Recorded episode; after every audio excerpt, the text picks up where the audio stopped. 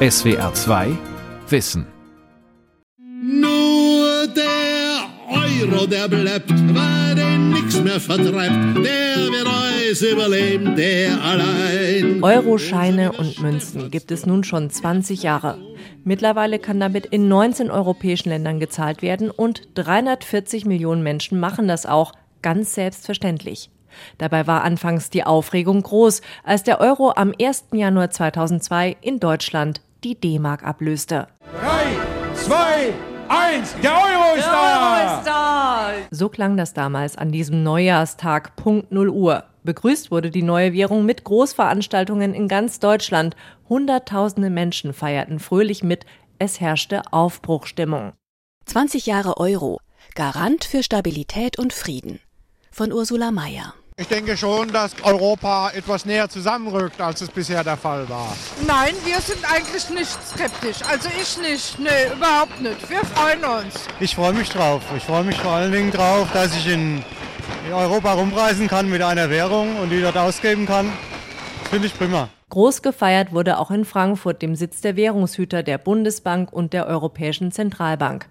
Dort steht auch das leuchtende blaue Eurozeichen mit den zwölf Sternen. Just in dieser Neujahrsnacht 2002 wurde es zum ersten Mal eingeschaltet. Es begann die größte Währungsumstellung in der Geschichte der Bundesrepublik.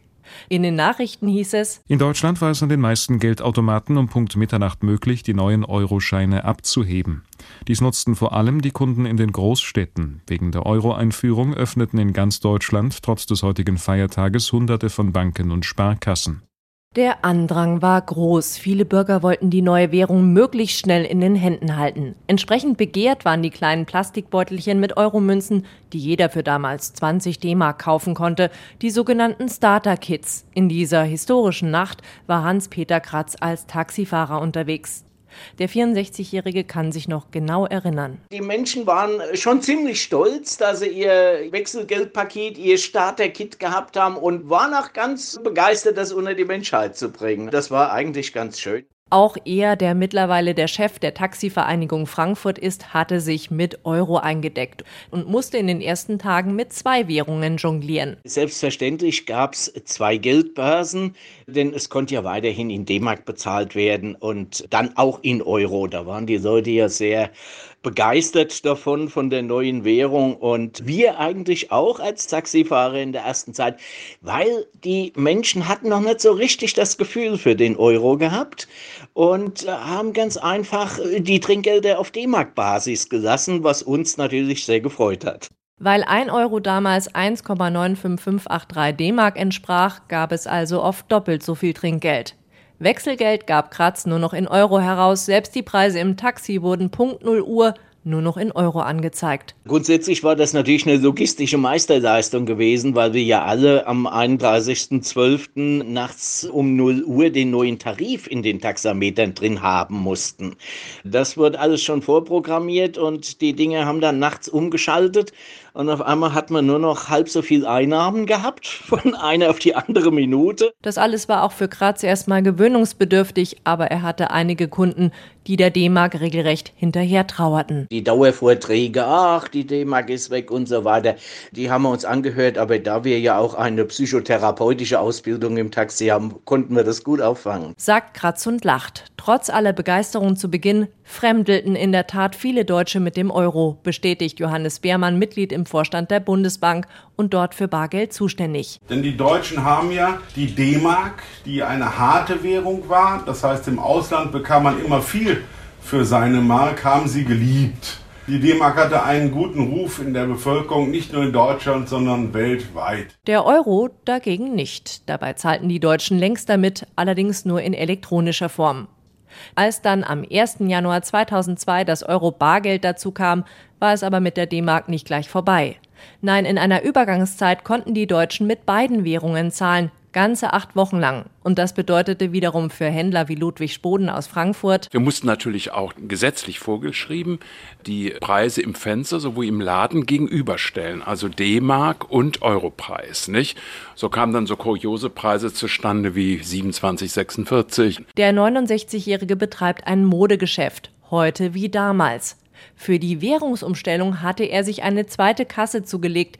In die eine tippte Spoden die Beträge in Euro und gab auch das Wechselgeld in Euro heraus, aber es war natürlich immer eine Umrechnerei, wenn der Kunde halt in D-Mark gezahlt hat. Und dann haben wir natürlich dann auch in der Tat so aufgerundet oder abgerundet, je nachdem, wie es in den Centstücken war. Und diese D-Mark, die wanderten dann in die zweite Kasse, die Spoden noch heute besitzt. Und das wurde ja dann auch zur Bank gegeben am anderen Morgen und dann wurde das in Euro gut geschrieben. So halfen Händler wie er, die D-Mark aus dem Verkehr zu ziehen. Reibungslos klappen musste auch die Logistik dahinter.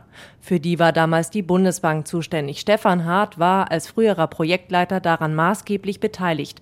Heute leitet er die Abteilung Bargeld. Er spricht von der größten Währungsumtauschaktion aller Zeiten. Wir hatten seinerzeit etwa 2,7 Milliarden D-Mark-Banknoten in Umlauf. Wir hatten fast 50 Milliarden Stück D-Mark und Pfennigmünzen in Umlauf.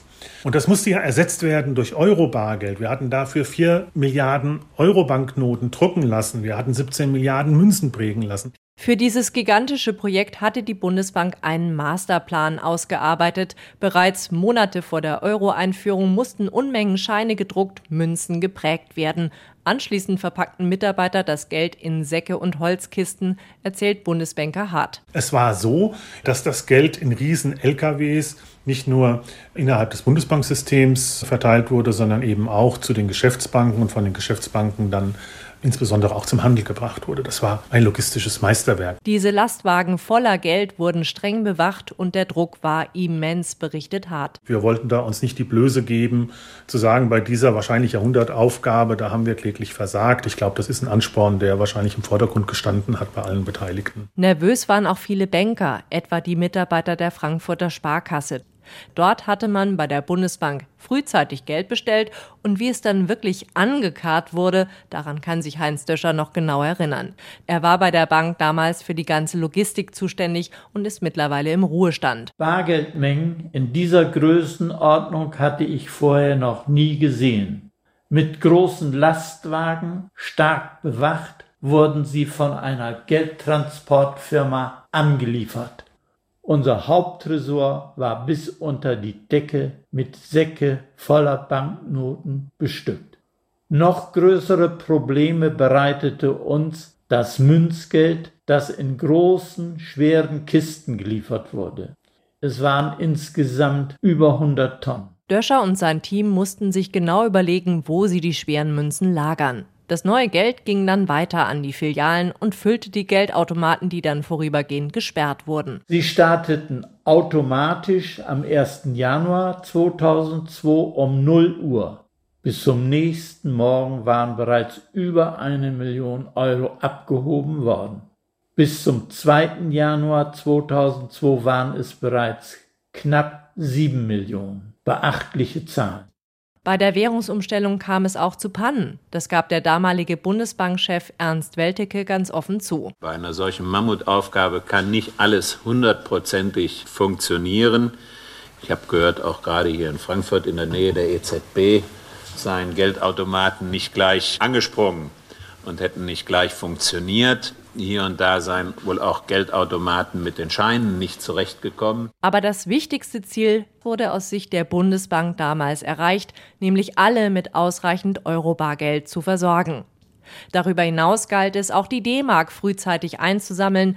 Ganz zentral war dafür die sogenannte Schlafmünzenkampagne mit dem damals wie heute bekannten Moderator Günter Jauch als Zugpferd.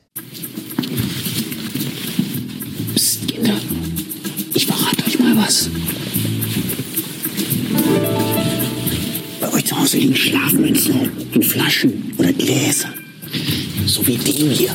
Das sucht ihr und gebt's dem Papa oder der Mama für euer Sparbuch. Denn wenn der Euro kommt, müssen sie es ja eh umtauschen. Her mit den Schlafmünzen. Psst. Macht mit und bringt schon jetzt gesparte Münzen und Geldscheine zurück. Im Fernsehen, im Radio, in Zeitungen und auf Plakaten, überall warb die Bundesbank dafür, alle Münzverstecke zu leeren. Johannes Rudi Quarz war bei der Bundesbank für die Kampagne verantwortlich. Schlafmünzen. Das Wort hatte die Werbeagentur damals erfunden, sagt Quarz. Der Begriff Schlafmünzen stand für Münzen, die gehortet sind, also die nicht zum Bezahlen gebraucht werden und in Spardosen schlummerten. Damit sollte nun aber Schluss sein. Sie sollten möglichst schnell zur Bank, bevor das Euro-Bargeld in Umlauf kam. Mit ihrem Aufruf hatte die Bundesbank Erfolg, so kurz. Dem sind sehr viele Sparerinnen und Sparer dann auch gefolgt und gaben ihre Pfennige und ihre D-Mark-Münzen bereits im Sommer vorzeitig zurück. Sodass am Ende des Jahres 2001, also kurz vor der Euro-Bargeld-Einführung, 12 Milliarden D-Mark Münzen und Pfennige vorzeitig zurückgeflossen sind. Auch über die Banken und den Handel kamen viele weitere D-Mark-Scheine und Münzen herein. Zum Eurostart gab es deshalb jeden Tag Telefonkonferenzen, erzählt Bundesbanker Stefan Hart. Die Erleichterung, die sich da breit gemacht hat, als am achten Tag die Botschaft kam vom Handel, Euro dominiert, D-Mark spielt keine so wichtige Rolle mehr. Also das war schon ein tolles Erlebnis, wo ich jetzt noch Gänsehaut bekomme. Denn bis auf wenige kleine Pannen war der Masterplan aufgegangen. Die eingesammelten D-Mark-Münzen wurden entwertet, die D-Mark-Scheine kamen in den Schredder.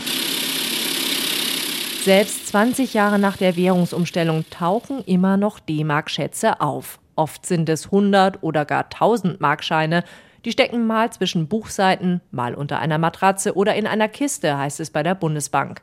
Neulich waren die Scheine sogar in einer Kommode versteckt, die an einen Tierschutzverein gespendet worden ist, berichtet Bundesbankvorstand Johannes Beermann. Der Tierschutzverein hat diese Kommode auch wacker zehn Jahre benutzt und hat sie nach zehn Jahren dann verschrottet, also sprich auch auseinandergenommen. Und beim Auseinandernehmen wurde dann ein fünfstelliger D-Mark-Betrag noch gefunden, der dann auch an uns gegeben wurde und worüber sich dann der Tierschutzverein gefreut hat. Nämlich über die stolze Summe von knapp 28.000 Mark, für die der Verein etwa 14.000 Euro ausgezahlt bekam. Bis heute nimmt die Bundesbank die D-Mark an, so Beermann. Es kommen immer noch bei uns DM-Summen an, die dann von uns als Deutsche Bundesbank auch heute noch ohne Wenn und Aber umgetauscht werden. Und insofern haben wir dort immer noch zu tun. Aber das nimmt natürlich ab. Allerdings stellt die Bundesbank fest, dass immer noch D-Mark-Münzen und Scheine im Wert von über 12 Milliarden Euro fehlen. Möglich, dass sie im Ausland herumgeistern oder schlicht verloren gegangen sind. Und der Euro? Der war in den Augen der Deutschen bald ein Teuro. Viele Verbraucher hatten damals nämlich das Gefühl, die Händler würden die Euro-Umstellung nutzen, um durch die Hintertür die Preise gleich mit zu erhöhen. Aus Umfragen ging hervor, dass 70 Prozent der Befragten dem Euro kaum oder gar nicht vertrauten. Urlaub wird teurer, alles wird teurer. Was soll man dazu noch sagen? Also ich bin fast gegen den Euro. Wenn es zurückginge, ich würde zurückgehen. Der Euro ist weich wie Mathe. Finde ich schlimm. Obwohl die Politiker sagen, es ist nicht schlimm, aber ich finde es schlimm. Richtiges Vertrauen hatte ich nie dazu. Ja. War der Euro wirklich ein Teuro, wie so oft behauptet wurde? Ulrich Klü, Wirtschaftswissenschaftler der Hochschule Darmstadt, räumt ein. Rückblickend haben einige Dienstleister, zum Beispiel Gaststätten, einige Kinos, Reinigungen, Friseure, die Euro-Einführung tatsächlich genutzt, um ihre Preise teils auch deutlicher zu erhöhen. Nahezu jeder kann sich, denke ich, an einen Restaurantbesuch oder auch einen Kinobesuch erinnern, wo er erstaunt war, was da passiert ist. Aber insgesamt und statistisch fallen diese einzelnen Preiserhöhungen eben einfach gar nicht ins Gewicht. Auch wenn der Preis für ein Schnitzel oder ein Glas Wein gleich ins Auge springt, es war letztlich nur ein kleiner Teil dessen, was die Menschen damals jeden Monat konsumiert haben.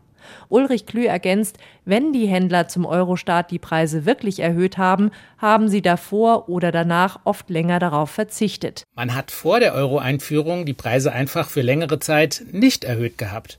Und danach, als man dann die Preise durch die Euro-Einführung anpassen konnte, hat man länger gewartet und dann in einem zweiten Schritt erst wieder viel später die Preise angepasst. Im Endeffekt war der Gesamteffekt aufs Preisniveau gar nicht so groß. Manches wurde nach der Währungsumstellung sogar billiger. Etwa das Telefonieren, Flugreisen oder Elektroprodukte heißt es bei der Europäischen Zentralbank. Heute wissen wir, dass der Euro entgegen vieler Befürchtungen stabiler ist als seinerzeit die D-Mark. EZB-Direktorin Doris Schneeberger sagt, der Euro hat in den 20 Jahren seit seiner Einführung geringere Inflationsraten gezeigt als die Vorgängerwährungen. Sogar die D-Mark hatte höhere Inflationsraten. Die lag in Deutschland über die Jahre im Schnitt bei 2,6 Prozent, während der Euro seit seiner Einführung mit 1,4 Prozent weit darunter liegt, sodass die Skepsis vieler Deutschen unbegründet war. Allerdings sind die Preise mit der Corona-Pandemie deutlich nach oben geklettert. Die Inflationsrate hat zuletzt sogar die 5-Prozent-Marke überschritten. Das hat jedoch vor allem mit den Folgen der Krise zu tun, meint der Darmstädter Ökonom Ulrich Klü. Im Moment haben wir Corona-bedingt einen erheblichen Inflationsschub. Und zwar in den meisten entwickelten Volkswirtschaften. Wir sehen Lieferengpässe, wir haben steigende Rohstoffpreise. Das macht allen Notenbanken zu schaffen, nicht nur der EZB. Denn sie müsste die steigenden Preise wieder einfangen. So hat der Euro ausgerechnet zu seinem 20. Geburtstag eine weitere Bewährungsprobe zu bestehen.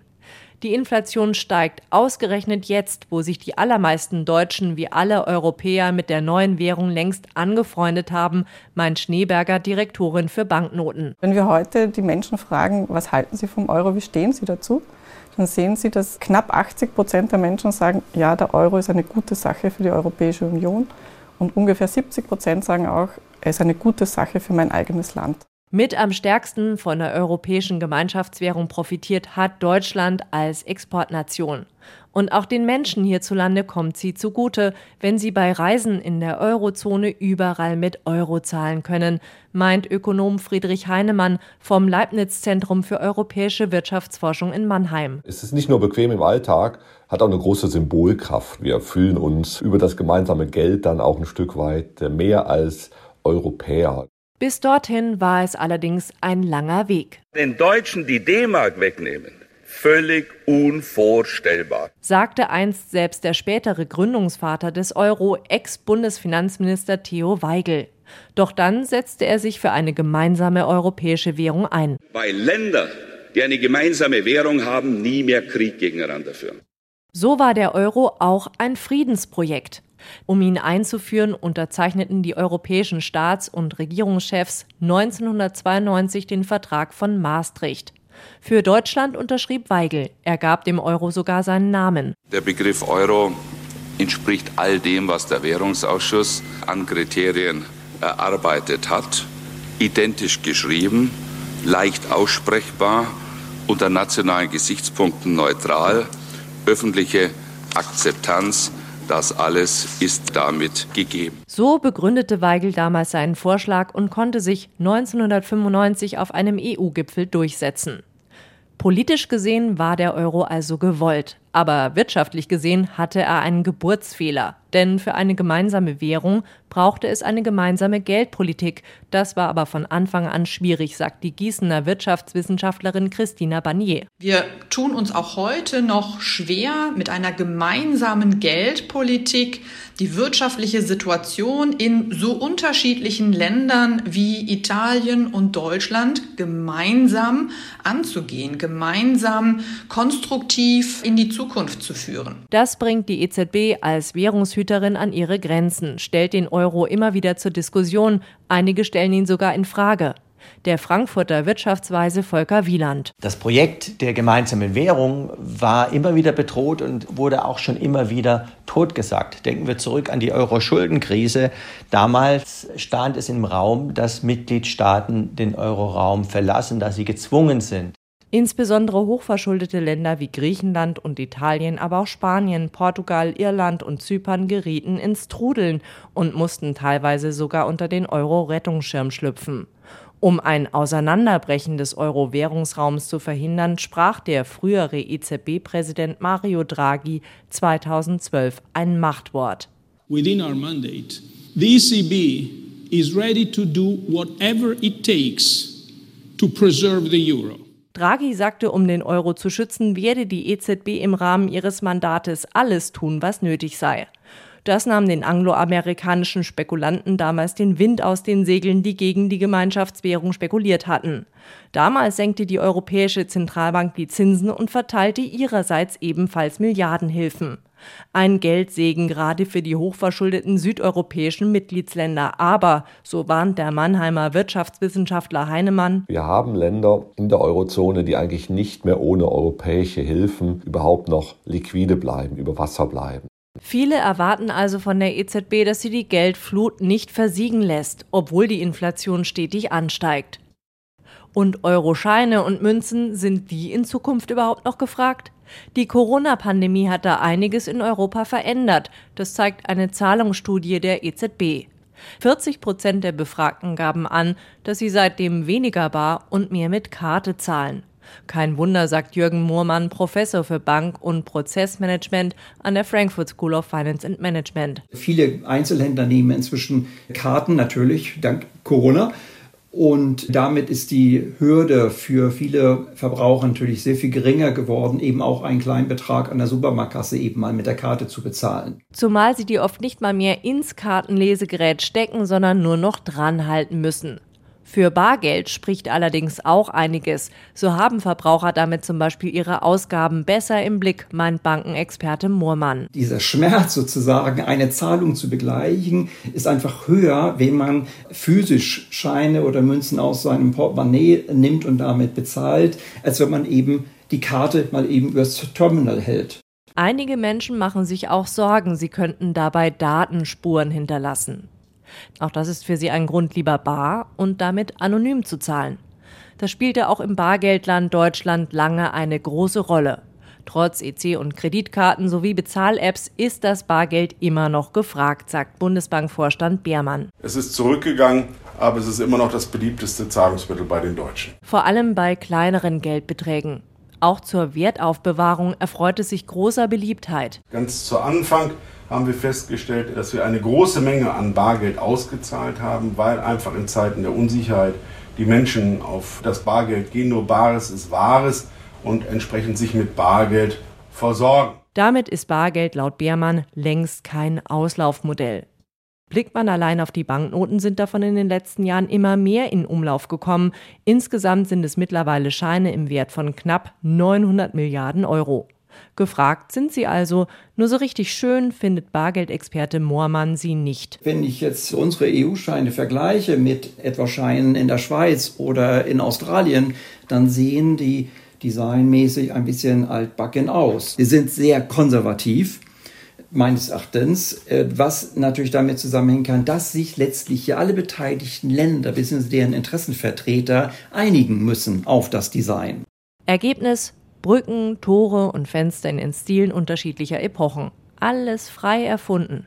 Mit diesem Design ist auch Reinhold Gerstetter nicht ganz glücklich. Dabei hat er die Euroscheine selbst gestaltet. Allerdings nach strengen Vorgaben. Man hat sich dann darauf geeinigt, dass man gesagt hat, man nimmt die unterschiedlichen zeitlichen Stile in Europa, dass die alle zum Tragen kommen. Aber die Gebäude beziehungsweise auch Porträts wurden ja gehandelt sollten sozusagen niemand darstellen, sondern also alles freie Figuren sein. Nur ist es natürlich dem normalen Bürger schwer zu vermitteln, zu erklären, das, was du da siehst, gibt es eigentlich nicht. Auf den ersten Euroscheinen war schließlich nur abstrakte Architektur zu sehen. Das genügte dem Banknotendesigner Gerstetter nicht. Als er das Design der Scheine überarbeiten durfte, sollte zusätzlich noch eine Frau drauf, nämlich die Europa. Das geht wahrscheinlich auf meine Forderung auch hin, weil ich bei meinen Entwürfen, auch bei der zweiten Serie, von Anfang an darauf bestanden habe, dass die Europa in jedem Fall als ein ganz wichtiges Symbol für unseren Kontinent natürlich eine Aussagekraft hat, die sehr verbindend ist durch die Mythologie, die griechische. Das hat sich dann letzten Endes doch durchgesetzt. So wurde die Europa zum neuen Gesicht des Euro. Auf den Scheinen ist sie als Wasserzeichen und im Hologrammfenster zu sehen. Solche Sicherheitsmerkmale wurden in den letzten Jahren immer mehr verfeinert. So haben Fälscher kaum eine Chance, sagt Bundesbankvorstand Johannes Beermann. Wenn man einfach sich die neuen Scheine anschaut, das Diamantdiagramm links unten oder eben auch das äh, Fenster der Europa, das Hologramm, das sind Merkmale, die sich relativ schnell einprägen und wo man relativ schnell, wenn man also die entsprechende Banknote kippt und sich anschaut, erkennen kann, ob die Banknote echt ist oder nicht. Also noch nie waren die Sicherheitsmerkmale so gut wie in der aktuellen Euro-Serie. Gemeint ist die zweite Generation Banknoten. Das Problem sind eher die Kunden, die mit den Scheinen im Alltag umgehen, sagt Martin Münd, Falschgeldexperte der EZB und gibt ein Beispiel. Sie gehen in einen Laden und kaufen Tomaten. Eine Tomate kostet so zwischen 20 und 40 Cent. Garantiert, jede einzelne Tomate, die Sie in Ihren Einkaufskorb legen, ist vorher sorgsam von allen Seiten angeschaut und geprüft, damit Sie keine haben, die irgendwie ein bisschen weich, matschig angegammelt ist. Anschließend zahlen Sie und bekommen als Wechselgeld einen 20-Euro-Schein. Der ist so viel wert wie 100 Tomaten. Aber er erfährt nicht einen Bruchteil der Aufmerksamkeit, den jede einzelne Tomate erfahren hat. Und weil Verbraucher eben nicht so genau hinsehen, geben sich die Fälscher auch immer weniger Mühe. Ihre Fälschungen werden immer plumper. Oft steht sogar Movie Money vorne drauf, erklärt Münd. Das heißt, das ist eigentlich Theatergeld, Filmgeld. Hier ist nicht ein einziges Sicherheitsmerkmal nachgeahmt. Es ist ganz normales Papier auch. Das heißt, ein solcher Schein fühlt sich nicht an wie ein Euro, er klingt nicht wie ein Euro. Fühlen, sehen, kippen. Alles, was man tut, wird diesen Schein sofort als Fälschung identifizieren, entlarven. Wie schnell man auf Falschgeld hereinfallen kann, hat der Frankfurter Kioskbesitzer Daler Singh selbst erlebt. Vor einiger Zeit standen zwei Jugendliche vor ihm und wollten Alkohol kaufen. Und als sie Singh einen 20-Euro-Schein in die Hand drückten, fühlte der sich direkt komisch an. Ich habe es halt vom Anfassen gemerkt, dass es einfach wie ein Blatt Papier war. Da waren die beiden Kunden allerdings bereits auf und davon. Der Kioskbesitzer rief zwar die Polizei und erstattete Anzeige gegen Unbekannt, aber entschädigt wurde er bis heute nicht, denn für Falschgeld gibt es keinen Ersatz. So kann der Kioskbesitzer anderen nur raten. Besser kontrollieren, je nachdem, öfters kontrollieren. Erstmal am besten das Geld nehmen und dann die Ware geben. Die Zahl dieser Fälschungen geht aber kontinuierlich zurück. 2020 hat die Bundesbank knapp 60.000 falsche Banknoten registriert, sodass die Chance, mit so einer falschen Banknote in Berührung zu kommen, mittlerweile sehr gering ist. Von 2000 Menschen trifft es hierzulande höchstens einen. Damit haben sich die Euroscheine nach Meinung der EZB als fälschungssicher erwiesen. Trotzdem sei es höchste Zeit für eine Verjüngungskur, sagt Doris Schneeberger, Direktorin Banknoten bei der Zentralbank. Wenn Sie überlegen, dass die Banknoten das jetzige Design ein Vierteljahrhundert auf dem Buckel hat, dann ist es Zeit hinzuschauen, zu schauen, welche Werte haben die Europäer, was ist ihnen wichtig, womit identifizieren sie sich und wie können wir die Banknoten emotional noch ansprechender gestalten. Ob diesmal echte Bauwerke oder Persönlichkeiten draufkommen, lässt die EZB völlig offen. Nur so viel, die Europäer dürfen beim Design auf jeden Fall ein Wort mitreden. Parallel dazu tüftelt die Zentralbank sogar an einem digitalen Euro, wobei Schneeberger betont, es gibt noch keine Entscheidung, ihn einzuführen, es gibt auch noch keine Entscheidung, wie er aussehen soll.